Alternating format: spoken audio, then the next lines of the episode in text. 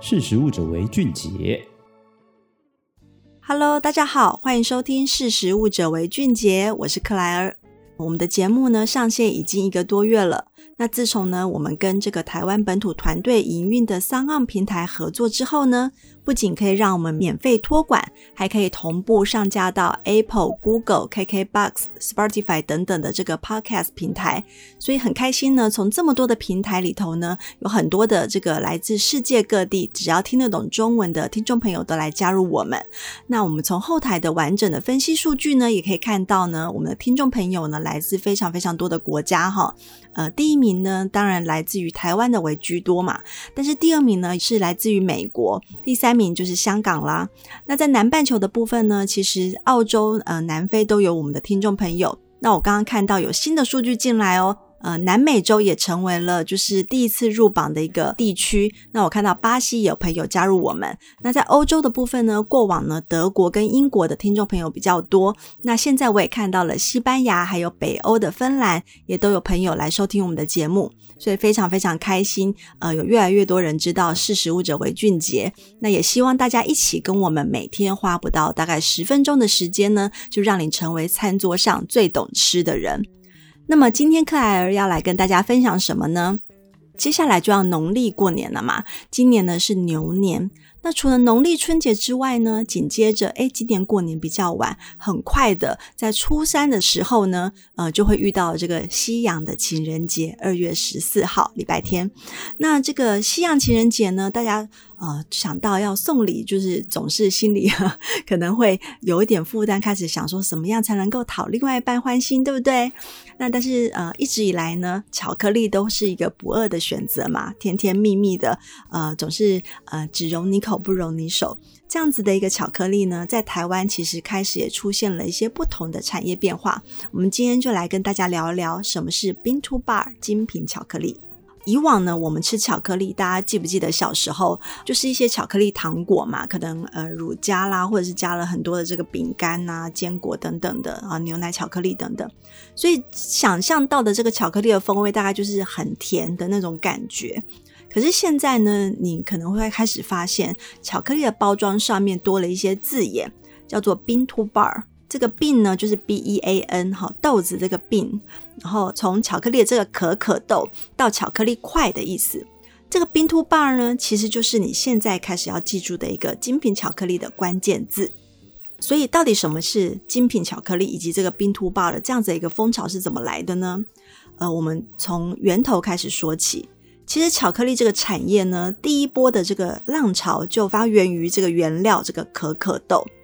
早在三千多年前，哈，玛雅人的饮食文化当中，他就已经开始有这个把可可豆烘烤磨成膏状物，然后冲水当做饮料喝这样子的一个习惯哦。所以其实那么早的时候就已经有这个喝类似现在巧克力饮品的这样子的一个呃玛雅人的文化。那到了十六世纪的时候呢，西班牙的殖民者呢，他就把这样子一个可可饮料带回了西班牙，然后就开始研发出更多的这个呃风味的一个制成，然后这样子的一个做法呢，也传遍了整个欧洲。那这是第一波的这个巧克力浪潮。那所谓的第二波巧克力浪潮呢，就是让可可它从喝的饮料变身为巧克力这种固状的巧克力。那这样子的一个发生呢，其实。就必须呃，基于工业革命时代，它因为发明了这个研磨的粉碎机，然后让可可豆的研磨技术呢更加的精进，所以当时呢，比利时啦、瑞士以及荷兰就开始尝试把液体这个喝的巧克力饮料做成固体，所以最终呢，世界上第一块灌模的固体巧克力，它就在一八四七年在英国诞生了。所以从那个时候开始呢，巧克力产业就在欧洲各国开始发扬，然后不断的精进制作的技术，并且变化它的口味、外观，甚至做了一些夹心，然后搭配不同的食材等等。而这四百多年的欧洲巧克力工业发展呢，也让巧克力它从这个半成品的这个加工的阶段呢，再去呃变化出这个大规模的一个产业结构哈。例如说，做成可可膏、可可粉、可可脂、可可砖，甚至纽扣巧克力等等，这些呢半成品它都可以输出到世界各国，呃，让这个世界各国的巧克力厂商呢，它可以再制作成自己的产品。所以，我们自己这个年代小时候吃到的巧克力产品，都来自于第二波浪潮底下的这种工业化制成的这个巧克力，呃，所以那个风味其实。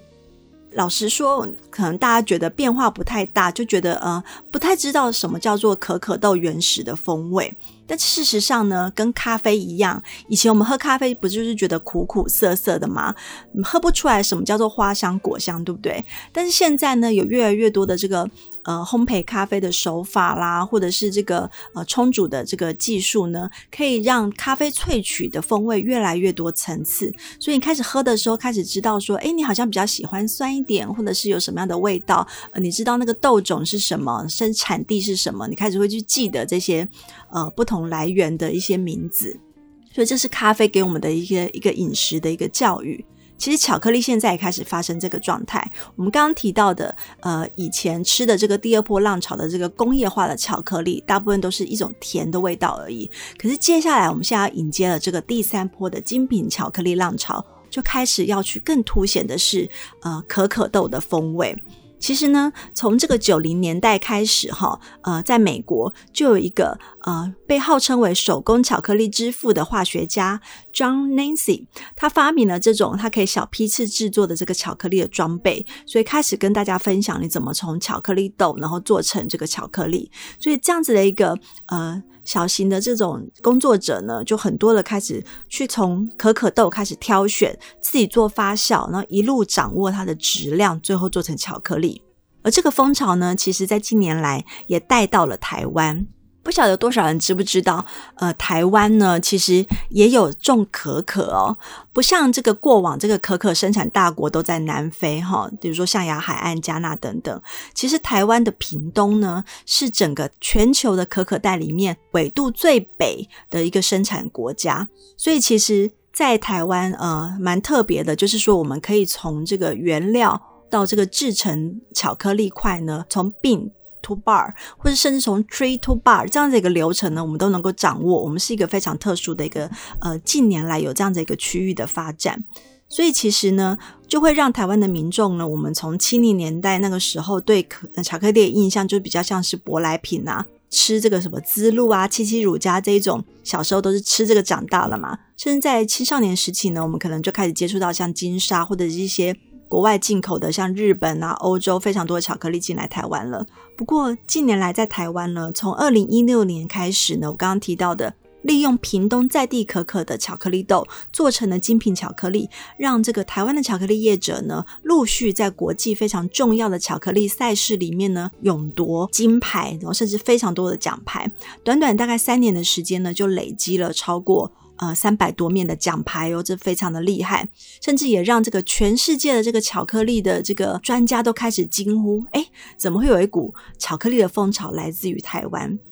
其实这个就要溯源到，到底台湾的这个巧克力。产业是怎么萌芽的呢？其实我们从日据时代开始呢，就已经呃开始有人开始想要种可可豆了。但是直到一九九七年呢，这个有一位李松元牧师呢，他就开始在屏东又重新的试验起这个可可豆的种植。那直到二零零二年呢，呃，邱明松的这个邱老爹呢，他就开始在屏东内埔开始规模化的种植，然后不断的在这十几年来努力的推广。也成为了当地呢，在种槟榔树之外，在转做的一个选择之一哈。有些人转做种咖啡，那现在有很多人就开始转种可可。那所以在屏东就开始慢慢扩大这个可可的种植产业。所以其实当地的这个屏东县政府呢，以及农民也开始在合作，呃，不断的在思考说怎么种完可可之后把它行销出去嘛。所以就开始自己制作成巧克力。而这个巧克力的这个风味呢，他们可以从呃原料可可豆就开始掌握，从发酵到制成巧克力这样子一条龙的产业链就这样子生成喽。所以其实，在台湾呢，已经有这个呃 bean to bar 甚至 tree to bar 这样子一个产业出现。所以接下来的年节期间呢，如果大家有空的话呢，也可以南下到屏东。其实，在屏东已经有非常非常多的庄园哈，甚至呃可以说是全球的这个产业非常密集的一个地方哈。可以看到这个小小的一个屏东呢，它甚至有五十呃，大概有五个庄园，然后有高达三十二个巧克力的品牌，然后成为是一个巧克力品牌密度最高的一个县市。那在这个地方呢，等于是全球最短的生产距离。你可以看到，从这个可可树的种植到最后呃做成这个巧克力。那这些精品巧克力吃起来的话呢，因为有赖于这些巧克力职人努力的推广跟研究，哈，它的风味其实真的非常特别，不大像过往很多的这个糖或牛奶的这个成分加进去。呃，我建议大家要吃这种精品巧克力，先从原味的黑巧克力开始吃起。它的味道呢，你更能够体会到这个它在制作过程当中的这个发酵的手法，呃，或者是在可可的风土的味道。所以其实吃起来，它有一些可能是酸味或者是苦味，是你以前在吃一般的黑巧克力里面比较难去发掘的一些层次的风味。那另外呢，也有很多的这个调味的巧克力，大家可以去试试看。那除了原味的黑巧克力之外呢，台湾的厂商呢也非常聪明的运用了一些在地的食材，不管是水果。或是台湾茶呢去做调味，那也有很多呢是利用酒哈来做调味，